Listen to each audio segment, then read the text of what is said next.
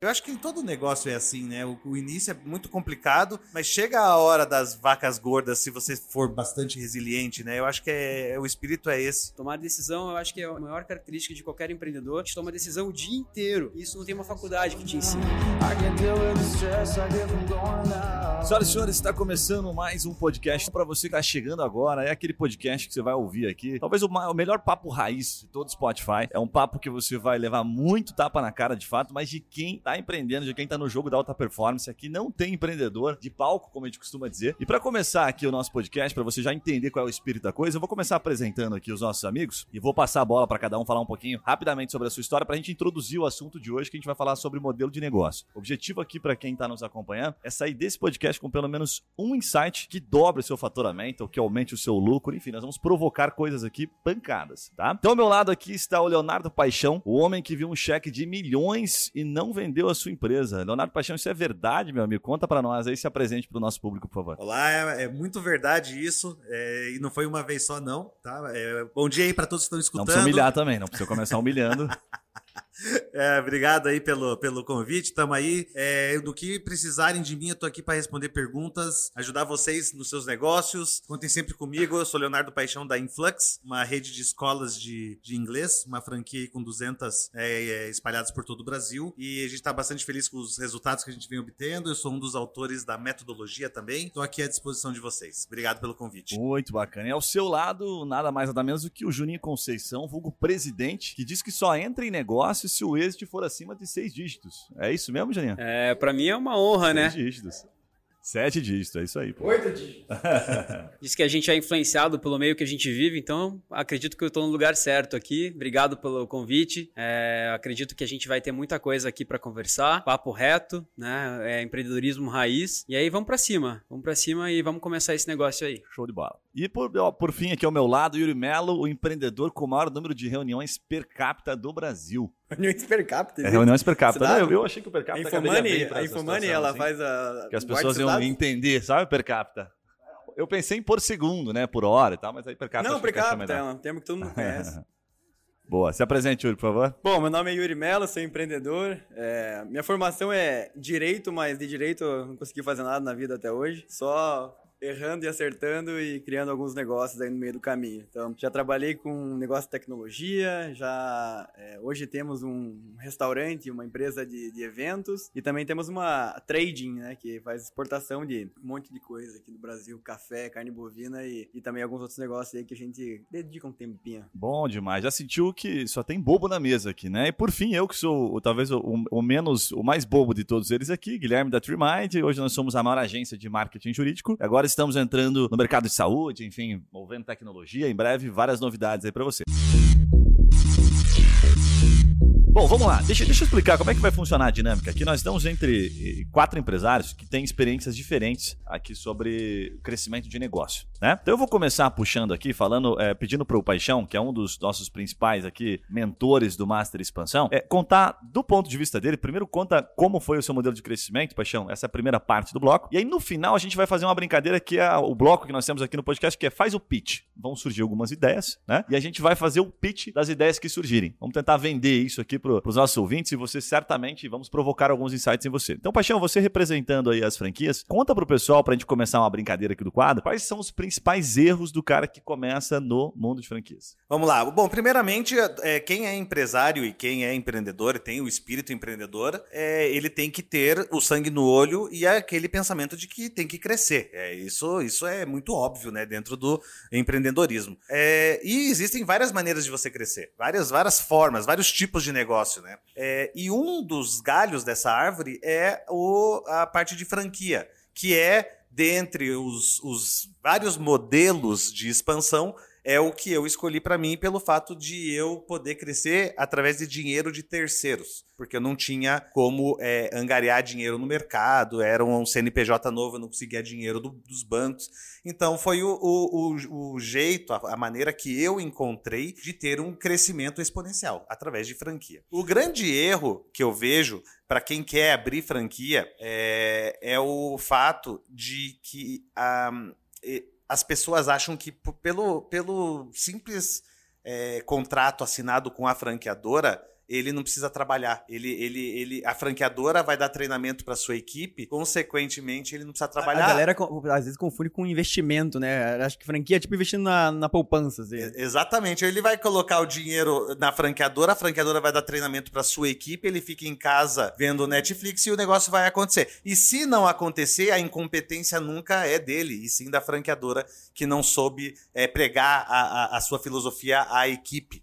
Né? E não é assim? Não é assim, não é assim. Todo mundo que tem um CNPJ vai ter que ter muito suor, sangue no olho, vai ter que é, vestir a camisa e por isso que a gente está cada vez mais buscando empreendedores gestores, né? Aqueles que estão dentro do negócio. Cara, é, eu acho que assim, pegando um pouco do gancho que você está falando, assim, porque tem, acho que tem muita gente que quer empreender para ter mais tempo, né? Eu acho que o grande erro das pessoas é isso aí. Assim, ah, eu quero me tornar empreendedor para ter mais tempo. E é, acho que deveria ser o contrário, né? Se você tem que ter a noção de que se você vai empreender, se você vai tocar um negócio, você vai ter menos tempo, né? Aquelas historinhas que a gente vê né, no, no YouTube. Ah, não, agora me tornei um empresário, agora tenho um lifestyle, qualidade de vida. É uma grande mentira, né? Então, muitas vezes o cara quer investir investir, como o Yuri falou, né? Ah, não, eu vou ser um investidor de uma franquia. E acho que vai ter mais tempo e vai ter um ativo rendendo para ele. Na verdade, não é assim que acontece. É, não é assim, principalmente e, no início, e, né? E o cara também, às vezes, pensa na franquia, ele acha assim que ele vai ter mais é, autonomia, que ele vai sair do emprego e me parece, né, que a franquia ele é o primeiro passo, às vezes, de muito empreendedor, né? Que é aquele modelo que já foi validado por um terceiro e eu não vou assumir o risco de criar. Às vezes é aquele empreendedor que ele é mais perfil executor, assim, né? Mais gestor, vamos dizer. E daí ele acha que vai ter mais autonomia, que ele vai ser dono do seu próprio. Cara, mas empreender é quase o contrário disso, né? Você arruma 10, 20 chefes, todos os funcionários dependem de você ali. Então, isso é um, é um dos grandes erros também, né? É, e se você,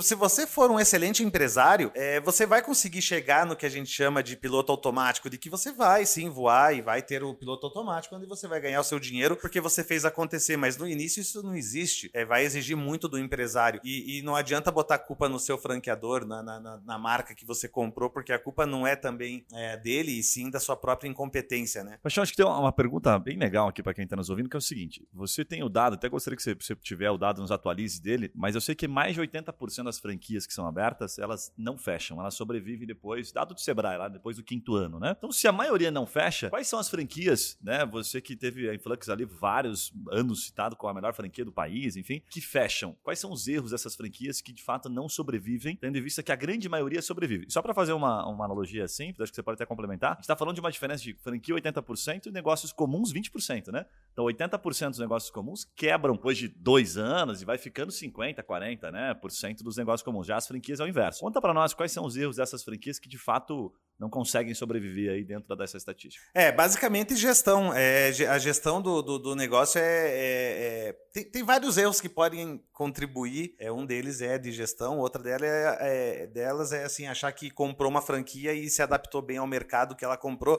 A pessoa ela, ela, ela vê a oportunidade de ganhar dinheiro, mas não se é, ela não se adapta ao, ao, ao, que ela comprou. Por exemplo, eu sou do ramo de educação. Se a pessoa compra uma franquia minha, ela, ela tem que ter um mínimo de de apego, pelo menos. Não tô falando que seja da área da educação. Mas tem que ter um mínimo de apego. Por exemplo, eu vou é, comprar alguma coisa que eu vou entregar um curso de inglês que pode mudar a, a vida da pessoa. Ela pode fazer um intercâmbio, ela pode é, crescer no seu, no, na, na sua empresa por causa do inglês, ela pode fazer negócios com o exterior. Isso daí mexe com você? Você entregou o idioma para uma pessoa e essa pessoa fez um intercâmbio, ela melhorou de vida, ela tem um salário melhor por causa do idioma. Isso te toca? Se te toca, você pode comprar a franquia certa. A, a educação é, é certa para você. Agora, você é daquele que tem a característica de compra um sapato, entrega o sapato e tchau e nem conheço a pessoa.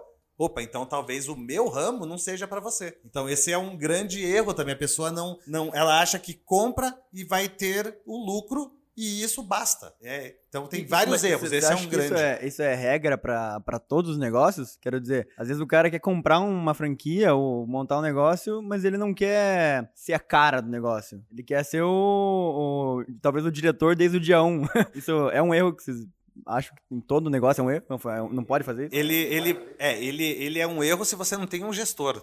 Então, você, nada impede de você ser um investidor e ter a figura de um gestor que sim, a franqueadora vai abraçar e vai treinar esse cara. Isso acontece muito. O problema é quando você não tem esse, essa pessoa, esse gestor para ser treinado pela franqueadora. Aí é um grande erro. E uma coisa que eu ia perguntar, é, eu vejo muita, eu, eu gosto muito nessa feira de franquia, né, da BF, eu já fui em algumas, e eu vejo assim, às vezes uma franquia que tá lá na feira, ele investiu lá 50 mil, 60 mil reais no stand. Quanto que é um stand lá? Já, já teve um stand, stand já, já, Quanto- vários, que é? vários anos. É, assim, um stand bacana para você chamar atenção ao investimento total com o pessoal, com o garçom, com é, é 400 mil. Caralho, eu achei que era muito menos que isso. Já 400 achava um absurdo. Mas assim, então, 400 mil reais. O cara tem uma unidade. Eu já vi isso algumas vezes na, na, na BF, na feira, né? Ele tem um quiosque num shopping de Fortaleza, de açaí. E daí ele vem, vai pra, pra feira, gasta uma grana. Provavelmente tem um investidor, ou o cara mesmo que criou já tinha esse perfil de investidor. Ele já criou pra isso. E daí ele vai vender franquia, vai vender 50 franquias na feira. Mas ele tem uma unidade. Cara, isso tem chance de dar certo? É por isso que muita gente vai para feira um ano e não retorna no ano seguinte, né? É muito comum isso acontecer. A gente vê uma rotatividade de marcas dura- na- nas feiras, cada ano que passa, é impressionante a rotatividade de marcas. Eu queria voltar só um pouquinho na- na- nos 80% de quebra, né, da- da- da- das marcas. Até confirma É. esse número se de fato. É, não, ele é, é bem verdadeiro. É, ele, ele acontece é, por gestão, é, é- é muito comum. Por falta de preparo de fluxo de caixa, também é um outro grande. pe- Pega uma casa, por exemplo, que vai muito mais dinheiro para você mobiliar e para você fazer a estrutura e abrir as portas do negócio também é muito mais a- além daquilo que você imaginava. Também é um, é um grande erro, porque você já começa sem fluxo de caixa. É, e, mas existe também uma parte que é a- uma dentro de uma rede de franquias, o fechar um CNPJ e uma, uma, uma empresa na, numa sociedade, vamos dizer assim, no mercado, ele é péssimo para todos os lados. Então tem muito é, é, também da, de- da marca dos franqueadores não deixarem a marca fechar. Então tem muito disso também. É, também tem- existe o repasse, ah, querendo ou não, vamos, se a gente for de um lado pessimista aqui, de deu tudo errado no negócio, acabou o dinheiro, não tem mais o que fazer, é, a franqueadora vai abraçar a causa, pode ah, pensar em repassar, ou sendo muito pessimista, vender os ativos, vender aquilo que tem dentro do imóvel e recuperar parte do, do- do seu dinheiro. Mas isso é em, assim, um caso extremo, porque a, a grande realidade é que é, quando uma vez que você entra no barco de uma marca, ninguém quer, inclusive os seus é, companheiros de franquia não querem ver você fechando e você- a gente vai fazer das tripas coração para realmente não fechar. Muito bom, muito bom. Cara, até de- depois aqui no próximo bloco vou pedir pra você contar um pouquinho sobre. Tem, existe uma, uma lógicazinha que eu já vi o Xerto falando, já vi os meninos da 300 Franchising falando, vimos o, o, o nosso amigo da 10 Pastéis falando que existe um, um volume né, de franquias né, que você tem que ter para que feche a conta, pra você começa a ter um resultado legal. Mas eu vou pedir pra você no próximo bloco contar um pouquinho, além dos erros, né, aquilo que de fato deve ser feito para ter resultado. Agora, eu queria passar a palavra pro nosso presidente. O presidente até conta, contextualiza, por gentileza, o que, que é o negócio, o que, que é a Lefarma, né? Eu, eu colocando aqui ao, ao meus, aos, meu, aos meus olhos que tive a oportunidade recentemente de estar com o pessoal da Nestlé. Observe que eu tô falando da Nestlé, né? A pequena Nestlé. E a Lefarma é super reconhecida, respeitada lá dentro. Então, por favor, presidente, conta para nós no jogo da distribuição e do varejo, o que, que você vê como as principais cagadas. Leite, leite ninho, leite em pó, essas coisas que ele Isso, vende. isso. Chocolate. Contextualiza aí, por favor. que Ah, é la- laca, né? Você vende É, laca lá? Bom, é, a gente não. Chocolate a gente não vende ainda. Mas a gente tá no caminho, né? Opa! É, tá no caminho. Cara, sabe o que eu acho interessante, assim, que eu tava prestando atenção aqui? A gente tem um advogado, né? Tem um cara que trabalha com marketing digital, tem um de turismo e tem um publicitário, né? Sou formado em publicidade e propaganda. E a gente fala, qual que é o curso que a gente tem no mercado hoje que prepara, né, para o empreendedorismo de verdade, né? Ah, temos administração de empresas. Eu não sei quando que foi lançado esse curso, né? Eu acho que pra época provavelmente era muito pertinente porque era segmentado cada área, né? Cada um na sua área. O cara fazia medicina, Deus me livre aquele médico que queria empreender, né? Ele que Você, você médico, nasceu né? depois que o curso foi lançado, Juninho. Você é muito mais novo Eu que sou isso. bem mais Foi novo. lá. Eu- Pós Segunda Guerra Mundial que foi criado, né? Eu me formei em 2005, cara. O Yuri eu acho que provavelmente não tinha nascido ainda. O Yuri não pegou a Copa do Mundo, eu não sei É. nem o que que ele tá fazendo nessa mesa aqui. O cara que Mas- não assistiu a Copa do Mundo. Mas o interessante... Aquela que o viu- Cafu que não viu o levantou. Roberto Baixo batendo, ele não sabe pra que lado o Roberto Baggio? Baixo Não, bateu. Não Quem é Roberto Não Baggio? conheceu o Tafarel. O Aquele não italiano? conheceu o Tafarel. Mas a Copa foi de 94.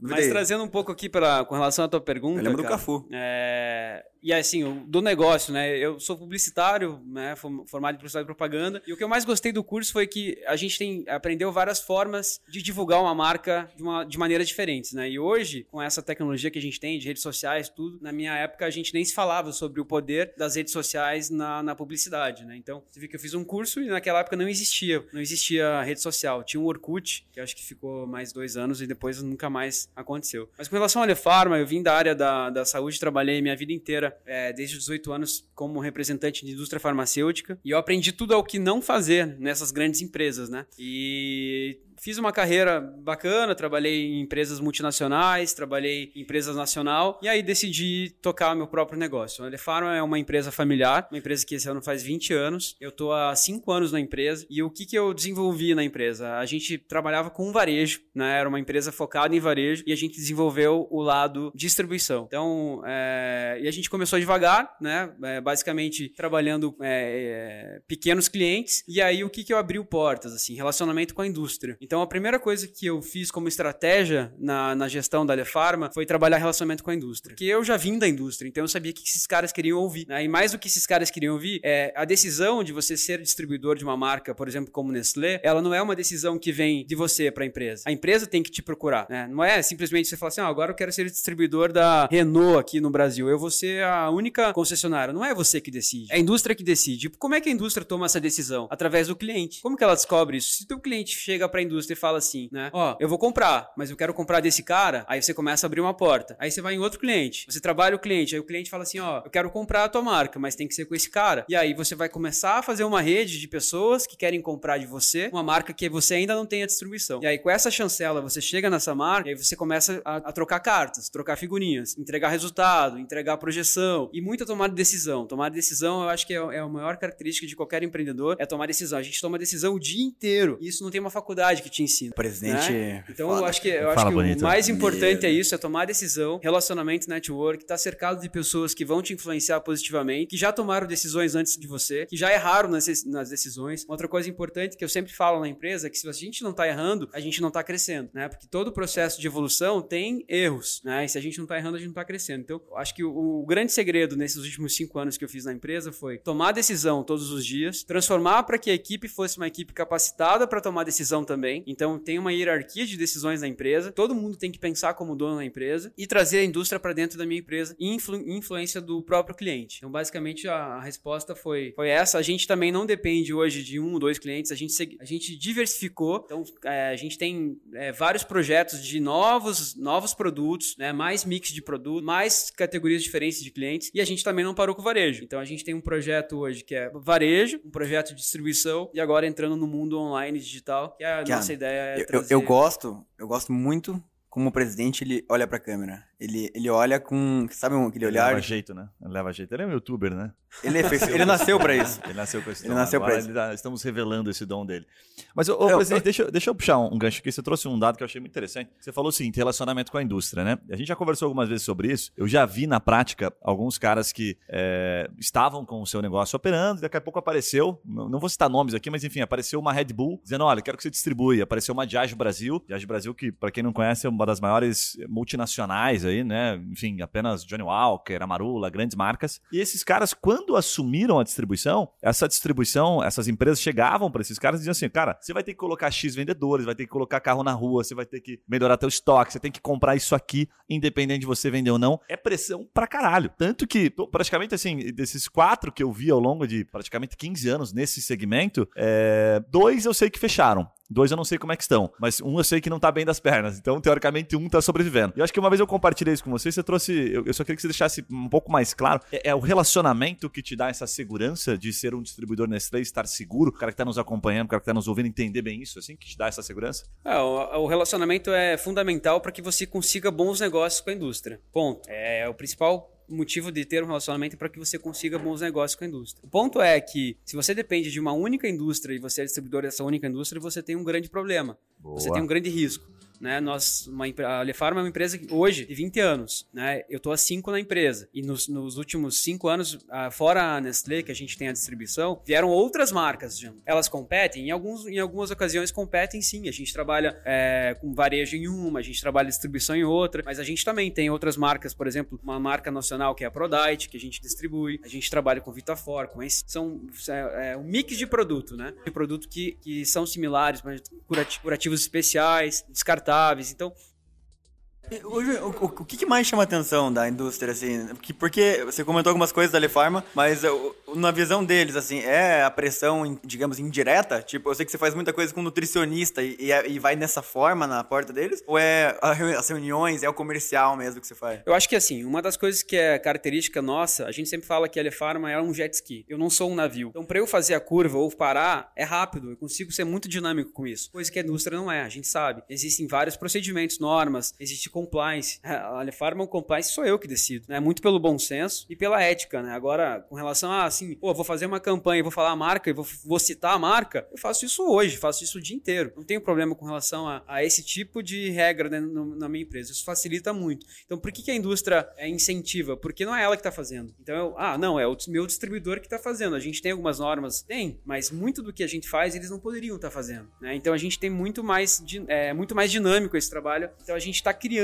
sempre é, ações o tempo inteiro, né? E aí com resultados, com apresentação, a gente consegue vender isso para a indústria para que eles façam mais subsídio nessas ações. Então, eu acho que o segredo é, é ser mais dinâmico com relação a essa, esse movimento. Bom demais, cara. Pô, tá pancada esse papo aqui, hein, rapaz. É, vou fazer essa, eu tô quase fazendo, jogando um, um, truco na frente deles aqui, fazendo né, um da, trucar o outro pra ver qual que é o negócio melhor, entendeu? Porque, porra, os dois estão sustentando aqui. Eu tô, eu tô em dúvida, é que eu tô com um negócio, é. eu não sei se expando pra uma indústria ou pra uma rede milionária de franquia, eu tô nessa dúvida é, agora. É, rapaz, que que você acha? o bicho tá pegando.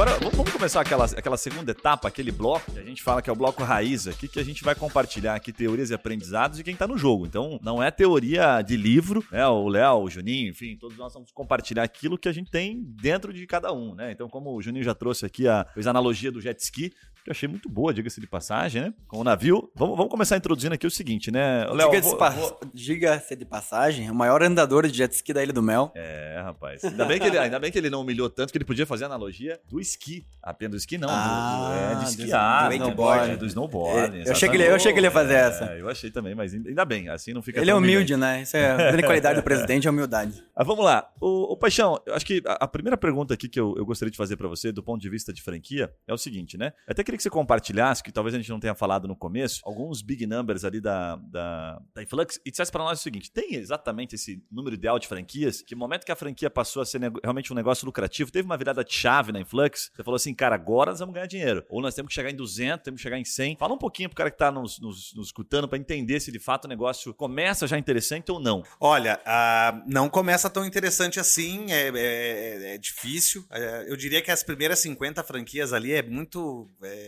é um caminho muito difícil, né? É, mas tem a, a, parte boa também, que é o seguinte: uma vez que você chega a 50, 60, 70, para você chegar ao 100, a, o caminho é muito menos árduo do que chegar aos 50. É, isso acontece também com faturamento, com lucro, com né? É, a gente, a gente é, fala bastante sobre os bilionários que tentam comprar a Influx há muito tempo, aí, nos últimos 10 anos tentando, é porque a gente sabe da lição de casa que tem que ser feito, pra, porque uma coisa é você, vai lá, faturar 100, 200 milhões e, e você consegue depois é, faturar 300 de uma forma a fazer só o seu dever de casa, na, na verdade, né? E, e a, agora, para você cons conseguir faturar aí os seus primeiros 20, talvez seja muito complicado. Então, a, a, a realmente existe um, um, caminho muito árduo no início, mas ele tende a entrar de novo no termo piloto automático, e aí a coisa vai acontecendo porque o mercado vai vendo o seu trabalho, as pessoas vão aparecendo. A, ABF ajuda muito nesse sentido também, de, de, de pessoas competentes ganham é, premiações premiações, né? Como a gente conseguiu de, de franqueador do ano, o prêmio máximo do franchising brasileiro. Então, por exemplo, a gente estava passando por uma crise muito grande em 2016 e 2017, quando ganhamos o prêmio de franqueador do ano e, e durante um, uma grande crise a gente teve um crescimento exponencial por conta de, de, um, de, de premiações, de E coisas. franqueador do ano não é assim, o franquear, ah, o franqueador do ano, ganhei o franqueador do pagam ano, ganhei, ganhei um vinho de, de, de- de aniversário com o franqueador do ano. Cara, franqueador do ano o cara desbancou Boticário, É. McDonald's, desbancou que desbancou os maiores do Brasil. O que, que ganha com isso? Minha curiosidade. Sim, você ganha o prêmio, ok, mas isso é dinheiro? Não, é? não, não, não. É ganha É um- reconhecimento é um belo no mercado. quadro. Ganha reconhecimento no mercado e como se fosse uma chancela da, da, da maior entidade de franquias do Brasil, dizendo, meu amigo, e vende mais esse cara é depois ou não? Sentiu aumento de venda de franquia, conversão maior? consideravelmente. Sério. Principalmente na, na, na abordagem que você tem. Cara, você tá em dúvida entre, vamos supor, tá? Dando um exemplo patético aqui, mas você tá em dúvida entre Arezo, é, McDonald's e Influx? Cara, olha Influx, franqueadora do ano. Cara, pare, vai, vai ver, é pesado, é uma, é uma chancela importante. Só para ter uma ideia, a gente, na- nessa época, a gente pegou a- a- o bastão da IG Piscinas, ficamos um ano com, com ela, com o bastão, passamos para o McDonald's no ano seguinte, que passou para o Divino Fogão no ano seguinte. Então são marcas top, né, da- do, do mercado aí. E isso faz toda a diferença, né, porque você tem a chancela mesmo. Sabe, sabe que eu BF. tava é, na ilha de Comandatuba naquela feira, quando vocês ganharam. Eu, eu já te falei isso? Eu, eu- eu- não, você nunca me falou a história, mas eu sei que você tava lá. Eu não tava lá. Porque coincidiu da nossa convenção nacional ser no, no mesmo. Mas, mas você tava lá? Você- Acho que você não tava lá. É, mas alguém. É isso, isso, é exatamente. Eu tava lá na Ilha de Comandatuba quando a Influx ganhou o prêmio de. Porque essa feira, a feira de franqueadores, né? Acontece sempre na. é- é- Vamos, vamos pro hotel, coisa assim, simplinha. Eles fecham um hotel na Bahia e levam todo mundo de avião pra lá. e daí eles premiam isso, isso aí tudo na É, uma vez por evento, ano, daí né? tem o, o grande vencedor do, do franchising brasileiro. Aí a gente é, é, é, ganha, ganha representatividade, né? Você fazer um discurso para 600 donos de, de, de- de redes, né? Isso é uma. Eu lembro que eu tava fazendo o discurso, tava na minha frente, assim, na mesa da frente, eu tava no palco fazendo o discurso é, da- de, de premiado e na, na, na mesa da frente tava Carlos Martins, Carlos Wizard Martins, que é o, o, o bilionário Se Shark Tank, por dentro. né? Ah, é, tipo, preciso comprar esse cara aí.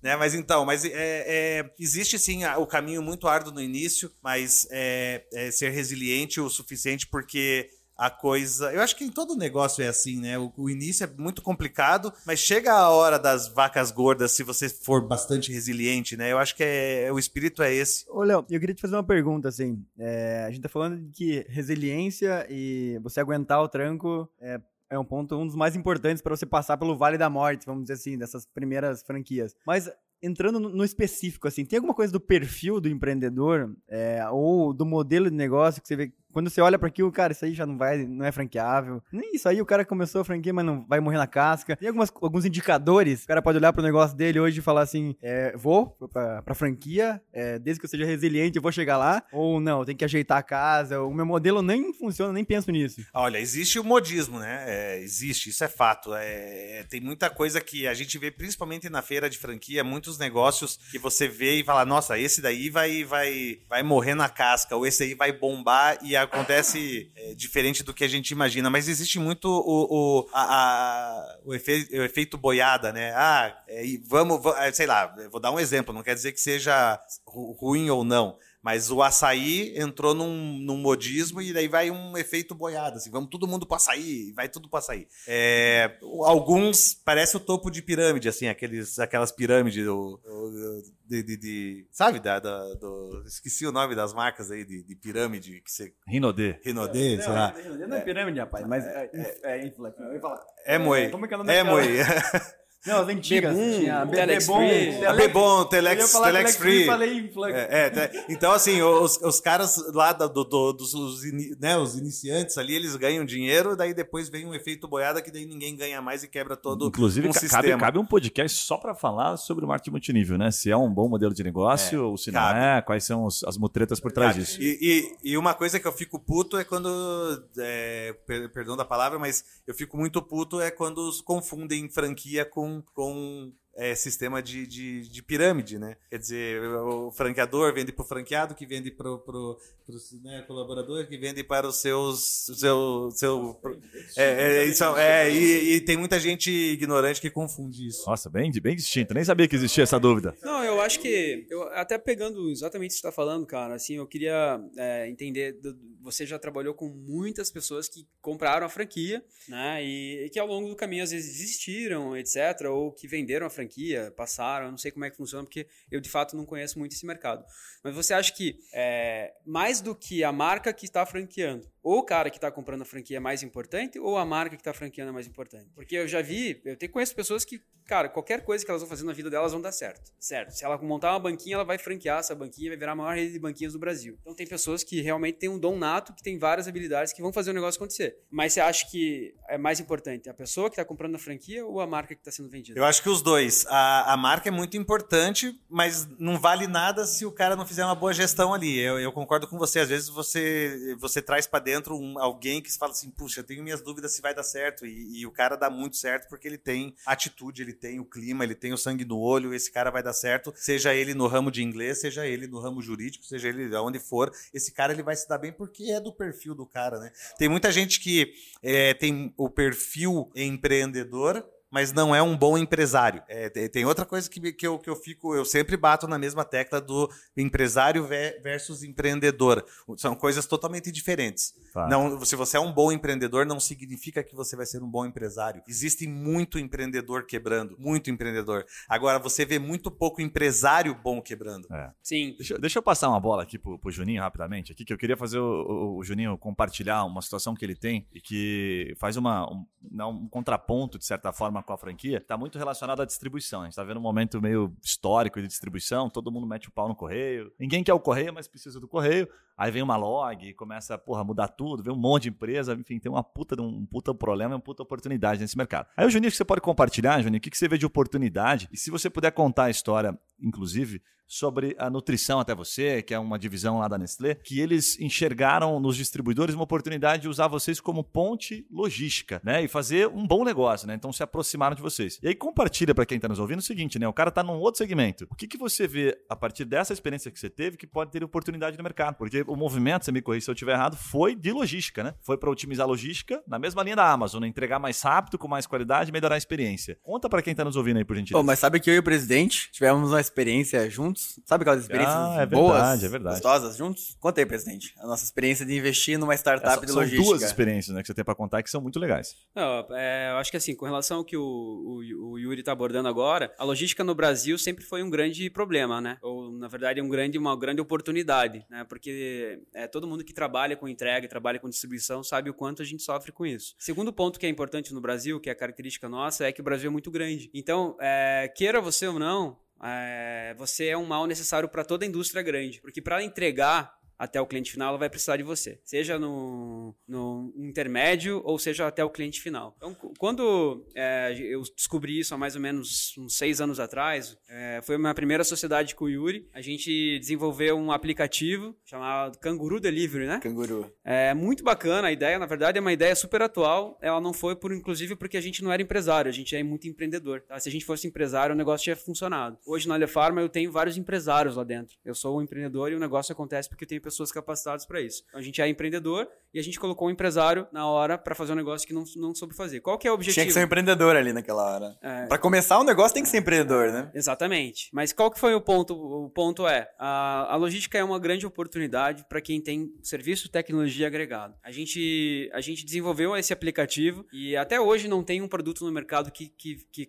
que tivesse a solução que a gente tinha. Cara, você não sabe, né? me convidaram há três meses atrás para entrar no negócio que é a cópia do canguru. Só que os caras estavam querendo um preço muito acima da realidade, e daí acabei não fechando. Mas é, estão fazendo. E todo ano sai um negócio parecido ou uma tentativa. Só para explicar pra galera, assim, né? O que, que era o negócio exatamente. O modelo era muito simples. É, toda a logística, ela tem, além dos gargalos é, de rodovia e tudo mais, ela tem o gargalo do last mile que é depois que chega no centro de distribuição ou na cidade de destino, para chegar na casa da pessoa. Porque a entrega, a pessoa não tá em casa, volta, é caro, as empresas cobram, os, os motoboys, as empresas de motoboys cobram caro. Então, basicamente, o sistema era o que, parecido com o que a Log faz hoje, né? Que era um sistema de last mile de logística, voltado para empresa. A Log ela é desde pessoa física, escritório, enfim. Nossa era voltado para empresa. Então o cara comprava, por exemplo, no Mercado Livre, se o produto tivesse é, em Curitiba ou região metropolitana, tinha uma opção lá no, no cash out do Mercado Livre, né, que era um dos caras que a gente tava conversando na época. É, entrega PAC, 5 a 7 dias. Entrega Sedex, 2 a 3 dias. Entrega Canguru, 45 a 50 minutos. Então, essa, essa era a tecnologia que a gente fazia. Era do last mile da logística. Tem a linha da Amazon, né? Lá nos Estados Unidos. É do, entrega em duas o horas. Prime faz isso hoje, entrega é same day delivery, né? Até complementando, só ver uma frase rapidamente do, do Bezos que diz o seguinte, né? A intenção da Amazon é que eles já está acontecendo de certa forma, né?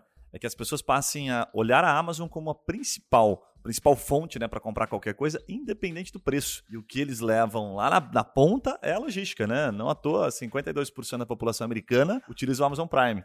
E aí 52%? 52% da população americana, diga-se de passagem, com 100 doleta ano. Então faz a conta aí, população americana. eu, eu sou 52%, Prime, eu, eu acho bem caro. é, né, aqui no negócio. Brasil é 9,90, né?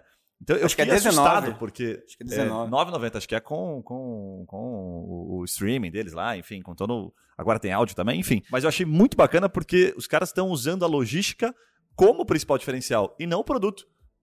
Então tá claro, Sim, assim, sim, na linha sim. da Amazon que nós vamos vender mais caro, mas vamos entregar com mais rapidez. Perfeito. Seria essa a era da ansiedade das pessoas receberem mais rápido? Não, eu acho que não é só essa questão, né? Eu acho O que todo Gui sempre mundo... termina com uma frase de É. efeito, na forma frase técnica, daí no final. Será que será a era da ansiedade? Eu acho que todo mundo que compra é, online tem é, essa essa vontade assim de receber um produto de uma forma é, melhor, embalado melhor, de receber uma surpresa.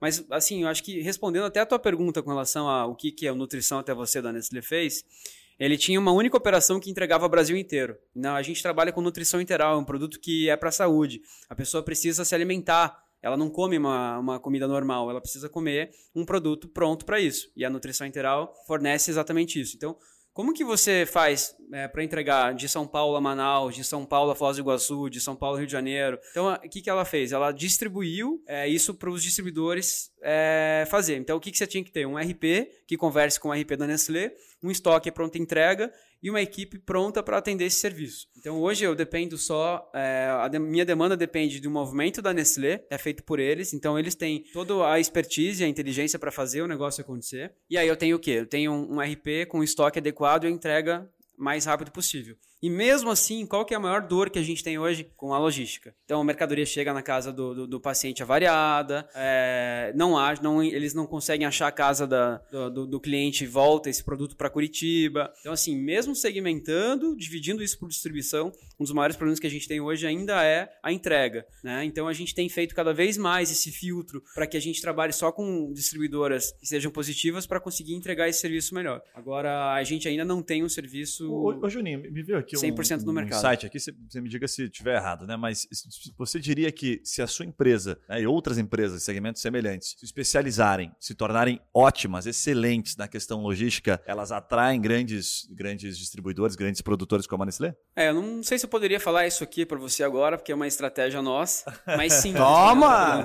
Chega num nível que é tudo confidencial, tá, Gui? Ah, ok, ok. É, com que certeza. A gente, a gente tá falando coisa vê- aqui o que A diferente. gente vê muito nessa. é, agora, os youtubers aí trabalham com dropshipping, né? Isso? Faz tempo já na Dropshipping, dropshipping. né? É. Eu E sabe, aí- aqui em Curitiba, quem começou o dropship foi o Madeira Madeira ali. E eles. Quem operava e que deu a ideia foi o pessoal da Bravo Logística, do Vina, um amigo meu. E eles que criaram o modelo de dropshipping para Madeira Madeira, que foi o primeiro sistema, não sei do Brasil, mas aqui do Paraná foi o primeiro. Não, mas tudo bem, a gente tá.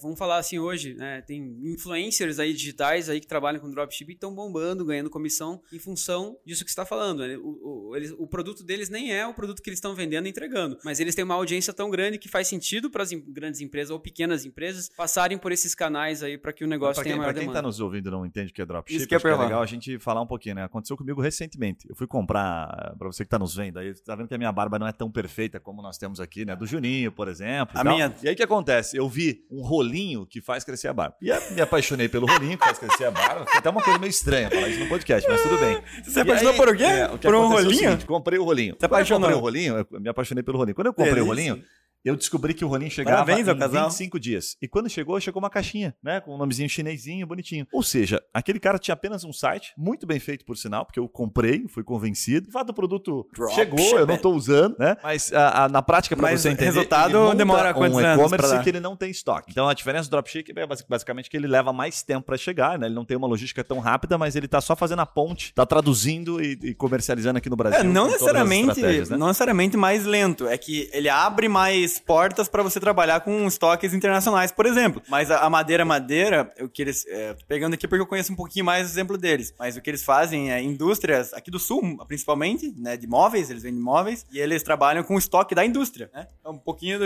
que você pode fazer com e-commerce, né, Juninho? Trabalha com o, esto- com o estoque da, da indústria, vende no teu site e a indústria faz a logística. É mais rápido do que ter que vir para um CD dele do que ele distribuir, sabe? Então tem casos que vai ser mais lento ou mais rápido, mas é que ele abre mais oportunidades. Essa, esse é o É, eu acho que tem, tem vários, vários nichos, né? O que eles especializaram era talvez o B2B, né, para outras empresas. Mas você imagina é, hoje, né? Você tem um CD, um centro de distribuição, é, um call center grande lá com pessoas capacitadas e treinadas para fazer o pós-venda e o atendimento e um espaço, um espaço com é, produtos variados de várias, é, vários segmentos diferentes. E aí o que, que a pessoa precisa fazer? Só vender. Todo o processo de entrega, de, de separação de mercadoria, controle, pós-venda, tudo se- sendo feito através da sua empresa. Então tá aí uma dica, né? Você que de repente tem um pouco de expertise nisso, pode começar a se desenvolver para esse lado e a indústria vai precisar de você.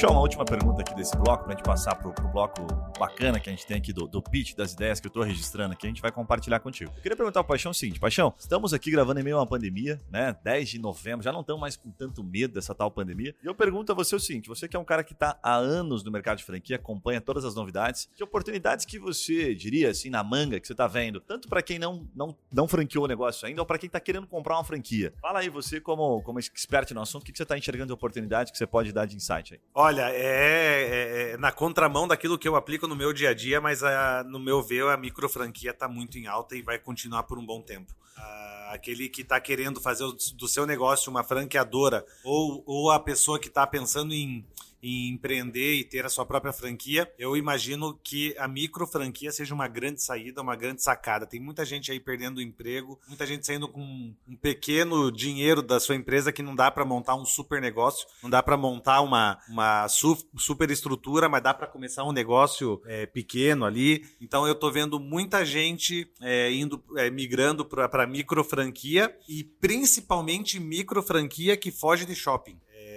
E tá, tá muito na moda e eu acredito de verdade que veio para ficar. Aquele negócio que o, que o Gian, o Gian Chu, né, nosso amigo aqui do, do Los Paleteiros, o que, que você achou? Ele criou a Melt agora com o Léo lá, o pessoal da 300, e quando eu conversei com ele, ele explicou assim, cara, é basicamente o que você acabou de falar. É uma franquia barata, fora de shopping, com custo fixo baixo, porque hoje o custo, né, funcionário, é, aluguel, toda a parte que envolve a- o ponto físico, é, tá caro, né? E não teve uma correção pra baixo, mesmo com pandemia. Então tem muita gente fugindo do, do shopping. O que, que, que você achou do modelo que eles criaram? Eu achei excepcional. É, é uma marca de bairro, poucos funcionários, aluguel uma pessoa baixo. toca a loja, né? Uma pessoa toca a loja. Incrível. É, produto de qualidade. Você tem um aluguel que acho que não chega a mil reais. É, e isso está acontecendo com cafés, está acontecendo com sorveteria, tá, tá com donuts. Eu fui comprar donuts essa sema- esse final de semana com a minha família é, na Dofê, é, uma franquia de, de, de- de- donuts. Eu achei excepcional. É, é- é pequeno, poucas pessoas, qualidade lá em cima, Aquela na barato. Carlos Carvalho ali? Carlos de Carvalho. Eles têm outras unidades?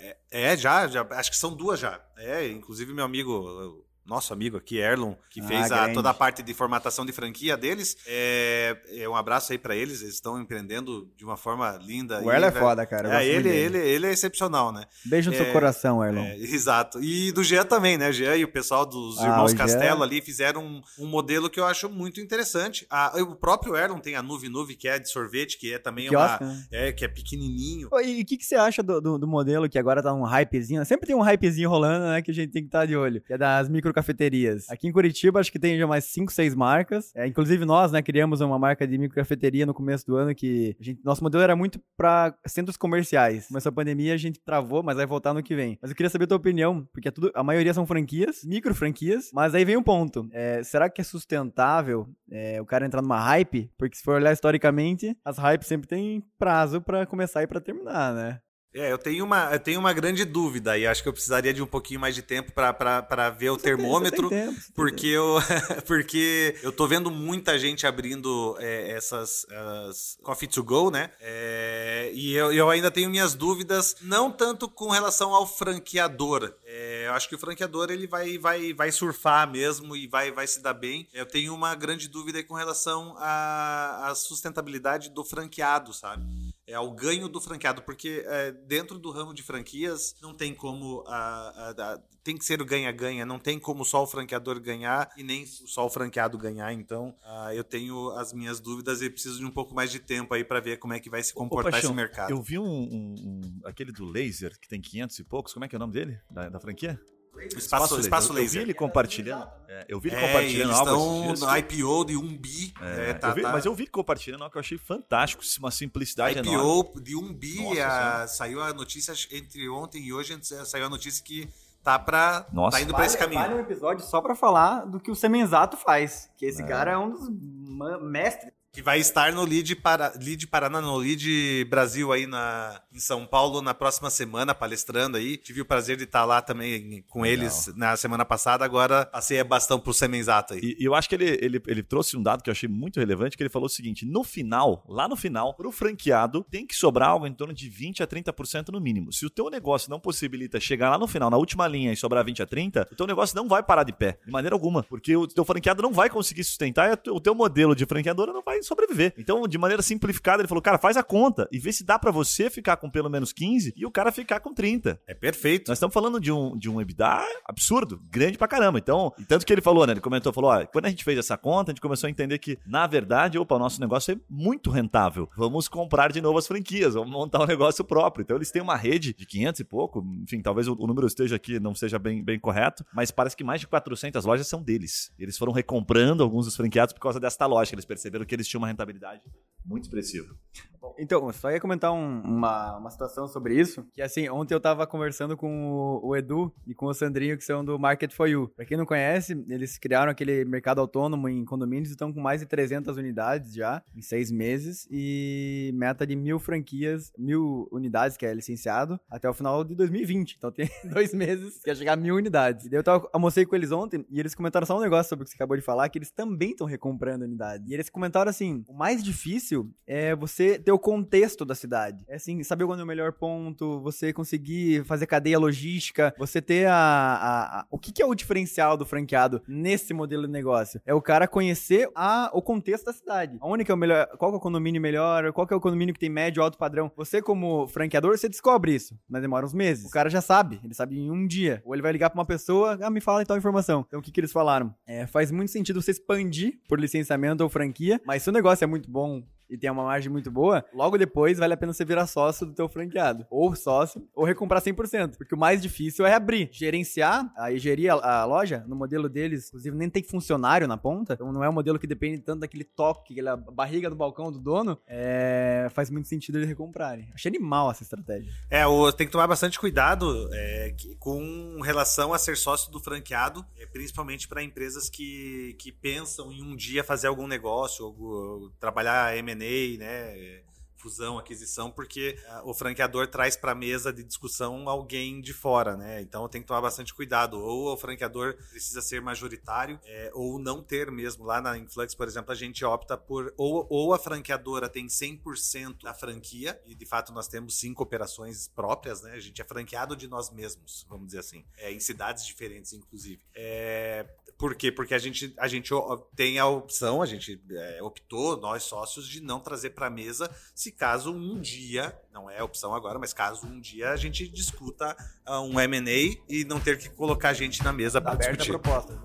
é, muito bom, muito bom, muito bom.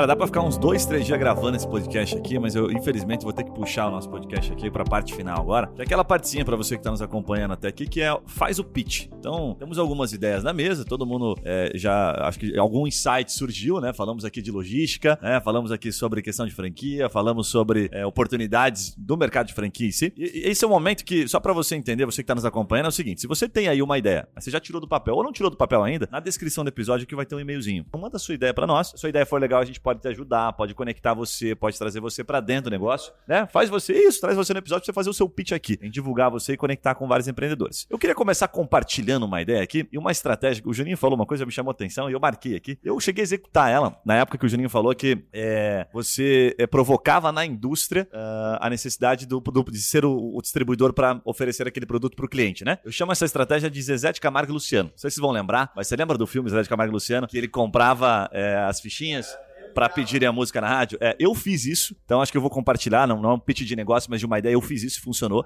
É, não, eu tinha um, uma, criei uma linha de spam chamada DocDo e nós fizemos isso por muito tempo e funcionou. Então o que a gente fazia? Eu ia abrir um mercado, por exemplo, no Rio de Janeiro, onde eu fui abrir Fortaleza, eu pedia para pessoas diferentes. Não, mas calma aí, calma aí, calma aí. Dá um passo ah. atrás. O que, que você fazia da vida? Era uma linha de espumante porque você, era Você é o cara das bebidas, o cara okay. que tá sempre bebendo e tal. Então eu tinha uma linha de espumante muito bacana, diga-se de passagem, e para antes de eu entrar na cidade, então eu ia para Fortaleza, Rio de Janeiro, eu fazia o seguinte, nós ligávamos para distribuidores distribuidores chaves. Primeiro assim, a gente vendia para evento. Então eu conectava, perguntava pro cerimonial, quem que é a, distribuidora que você indica, entendia que eram os players relevantes. E daí, quando, ao invés de chegar diretamente nesse cara, eu fazia, eu separava um timezinho do meu comercial, bombava por e-mail, sabe? Ligava de maneira alternada, de maneira estratégica, perguntando, por acaso você tem esse espumante? O espumante parece que é meio novo, é lá do sul, tal de Doc Du. Não, não tenho.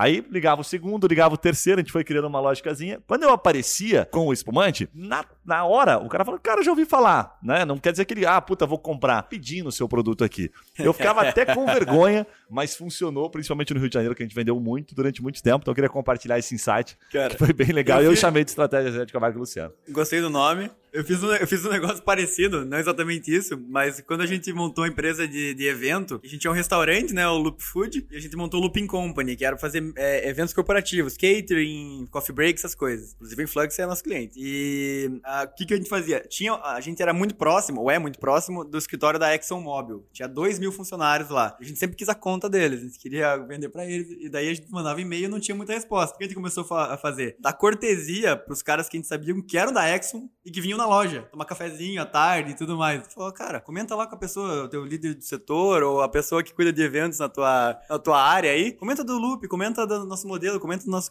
no nosso coffee break. Fala que você já comeu alguma coisa aqui. Então, porque, dado as devidas proporções, é uma estratégia de guerra aí. Legal. O que, que mais que tem de ideia na, na mesa aí? Na logística. Pô, falamos algumas coisas de logística. Juninho, vem, vem, vem na, na tua cabeça alguma, alguma solução logística aí que você recomenda para outros segmentos, enfim, que você pode compartilhar com a gente ou não? Cara, na... O Juninho tá com medo de compartilhar qualquer coisa ali. É confidencial. Ele, ele, ele tá pensando em quantos NDAs ele tem. nós estamos extraindo, depois ele vai brigar com a gente aqui. Eu vi ele mandando uma mensagem ali pra, pra ele time dele. Pra não falar, né? É, não, eu vi. O, o empresário dele mandou ele falar. Na logística, fala aí, a gente tem visto, né? Por, por exemplo, hoje a gente vê carreta e avião do Mercado Livre que, que esses caras estão fazendo isso? Porque eles são bobos? Não, é porque tem uma oportunidade gigante. Então, assim, o que, que a gente que é pequeno, né, empresa menor, assim, tem que fazer? Bom, se o Mercado Livre comprou um avião, cara, é, em vez de você estar tá terceirizando 100% da sua logística, porque a, se você for perguntar para 10 empresários, 8 terceirizam a logística. Por quê? Porque é mais fácil. Né? Você não precisa se preocupar com, com um colaborador, com, né, com toda a equipe envolvida. Mas se o Mercado Livre está trazendo a logística internamente, é porque tem uma oportunidade aí. Né? A Amazon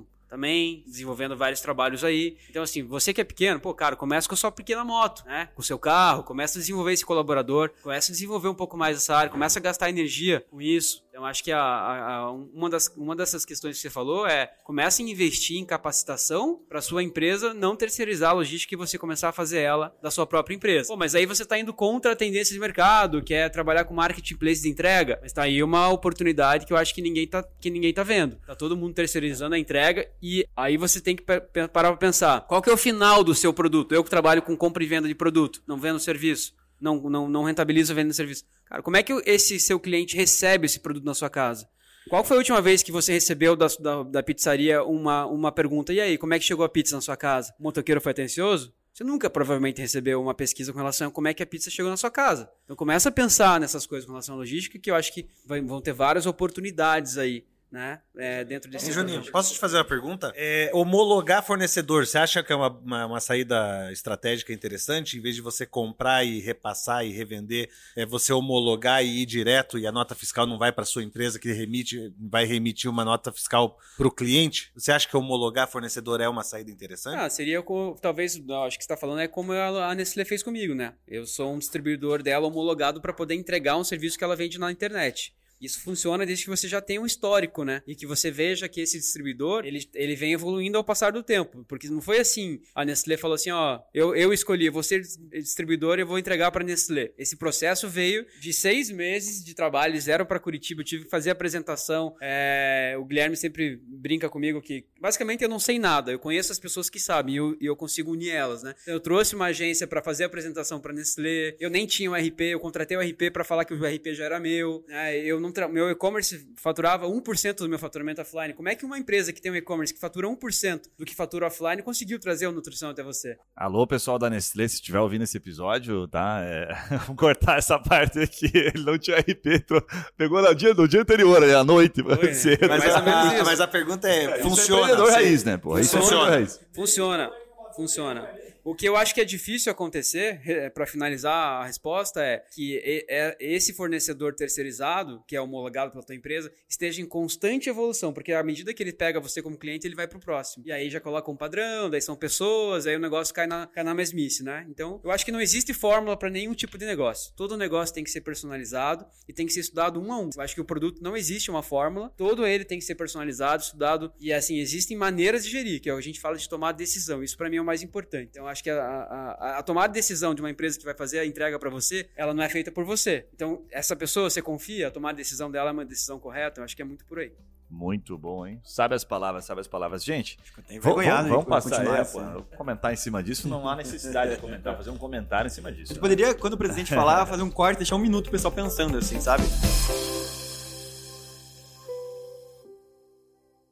Vamos fazer uma finalização. Agora eu vou pedir para você, Yuri, que está com o microfone na mão, começar dizendo o seguinte: como é que o pessoal te encontra aí? Deixa um recado e deixa os seus dados de contato aí, que eu estou sabendo que você virou um Sério? youtuber recente. Não, o pessoal me tá grava, né? Bom, tem atrás, né? É, tá, Tá todo mundo, ele tá, ele tá divulgando o tempo todo, parece que ele quer que todo mundo não, entre no canal quero, dele não. agora, sabe? Só entre quem quiser.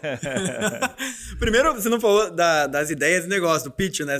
Você fez, o Juninho fez, eu e o Paixão não fizemos. Você achou legal isso? Verdade, verdade. Já, já, estamos em uma hora aqui, então pra você que tá acompanhando, é verdade, é verdade, é verdade. É, mas, mas, falta ele, falta, falta o pitch dele. Não, mas ele, ele não excluiu a gente. Dele. Desculpa, é que... Verdade. Cargos, eu, eu fiquei pensando aqui numa ideia genial, cara.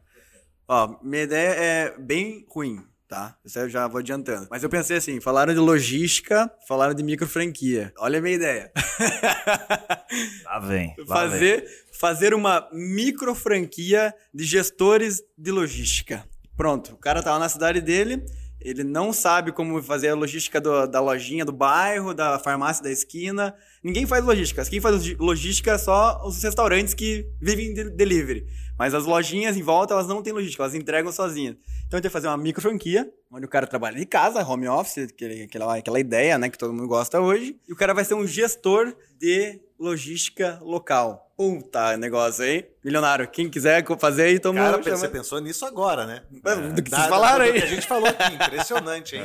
Pronto. Sem mais. Quem quiser investir, tá aberto uma rodada aí. É uma, Elon Musk curitibano esse garoto, uma, né, uma, uma série Seed agora a gente tá lançando para investir nesse negócio. Yuri, aproveitando, seu recado final, por gentileza, como é que o pessoal te encontra? Quem quiser trocar uma ideia ou quiser me encontrar, é Instagram, melhor forma. Então, Yuri C. Melo no Instagram. E como o Gui falou, eu não ia falar, não gosto de falar muito do canal do YouTube, mas já que você já comentou isso aí. Muito patrocínio envolvido, tem que tomar cuidado. Falar pra você, pode ser É. que você estava os patrocinadores também do teu canal, né? Se eu for falar, vou ter que ficar mais 15 minutos falando dos patrocinadores aí. Posso falar? então procura lá no YouTube lá, Café com Negócios. Daí tracinho Yuri Melo ou com Yuri Melo. E é um, é um canal para falar de conceitos e abordar técnicas para começar a empreender. Então não é tanto esse papo que a gente tá tendo aqui de gestão, de estratégica, de tático. É mais assim, cara, eu acabei de começar, eu não sei como lidar com pressão, não sei como lidar com funcionário, não sei como, não sei como começar, não sei qual é a mentalidade de empreendedor, não sei, nunca não tem curso para empreendedor. Então nosso canal lá é para você que tá pensando em empreender ou que acabou de começar e tá com dificuldade aí de se encontrar. Então procura lá, Café com Negócios. Leonardo Paixão, por gentileza, a sua, sua mensagem final e seus. Como é que as pessoas te encontram por aí? Você que é um cara tão requisitado, já tentou, já foi quase comprado inúmeras vezes por bilionários. As pessoas conseguem mandar uma mensagem, você responde, você tem tempo para responder ou você tem uma secretária lá, Leonardo? Como é que é?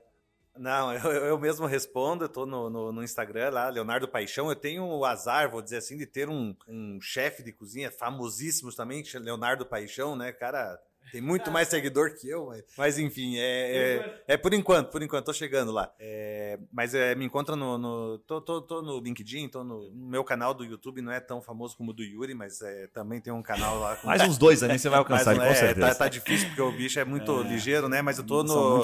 Tô intenso ali no, no Instagram. Então é muito fácil, entrou em contato comigo, eu respondo. Não tem, acho que entre nós aqui todos, né? Não tem nenhuma estrelinha, não tem ninguém é, dizendo aqui que sabe mais que o outro, não tem nada disso, né? A gente tá querendo compartilhar e quem me dera ter esse compartilhamento de ideias aqui, esse brainstorm, esse negócio que eu com certeza iria é, ter errado muito menos, né? Mas é isso aí, valeu galera, foi muito legal. Muito, muito, muito, muito bom. E o senhor, senhor Guilherme É, puxa, como é que as Barbosa? pessoas me encontram aqui? Se a pessoa jogar no Google lá, Guilherme, Freemind, 3, Mind, ela vai encontrar Instagram, vai encontrar Facebook, vai encontrar Spotify. E- vai e aquele- encontrar e aquele- Não assassine o inglês, por favor. Triminde. Triminde. Não, mas é porque cara, nem- Triminde, nem ele falou? todo mundo- Três nem min- todo não, mundo, nem mind. todo mundo faz influx. é um Nem todo tiro, mundo faz influx. Então, É, Guilherme não, não, Treemind, tá? Se você jogar no Google lá ou no Instagram, em qualquer lugar, você vai encontrar um monte de coisa E nova. aí, naquele pagodinho de sábado também É, te naquele encontra, né? pagode, A gente sabe, dependendo do pagode, a pessoa também me encontra, aqui Encontra, por Curitiba, viu? no Tinder também encontra, né? Tem No algum não, Tinder? no Tinder não encontra, tô brincando. Gente, eu separei uma Não, frase... como é o nome daquele que você usa, que é mais É, legal? Esse aí deixa para outro episódio. Bom, eu separei uma frase aqui que é o seguinte, olha, acho que encaixa bem aqui para finalizar o, o- o nosso podcast, que é o seguinte, compartilhe o que você sabe, eu não lembro quem é o autor da frase, e as pessoas comprarão o que você vende. Eu acho que é isso que nós estamos fazendo aqui, né? Compartilhando o que a gente sabe para você comprar, teoricamente, quem sabe, aquilo que a gente vende se encaixar para você no seu momento. Mas, para finalizar aqui, é o seguinte, olha, se você gostou desse podcast, vou pedir para você, vai lá no Instagram, tem uma thumbzinha lá desse primeiro episódio, a gente vai fazer isso aqui com uma frequência enorme, tá? Deixa o seu comentário, deixa a sua crítica, pede o contato. Aqui na descrição eu vou colocar o contato de cada um dessas, de cada uma dessas pessoas que estão participando com a gente, dos empreendedores. Vai ter muito cara foda passando por aqui. Então fica ligado e segue. Se você não apertou pra seguir no podcast ali, você tá marcando bobeira. É isso aí, galera. Vamos pra cima. Um abraço e até a próxima. Valeu! Valeu!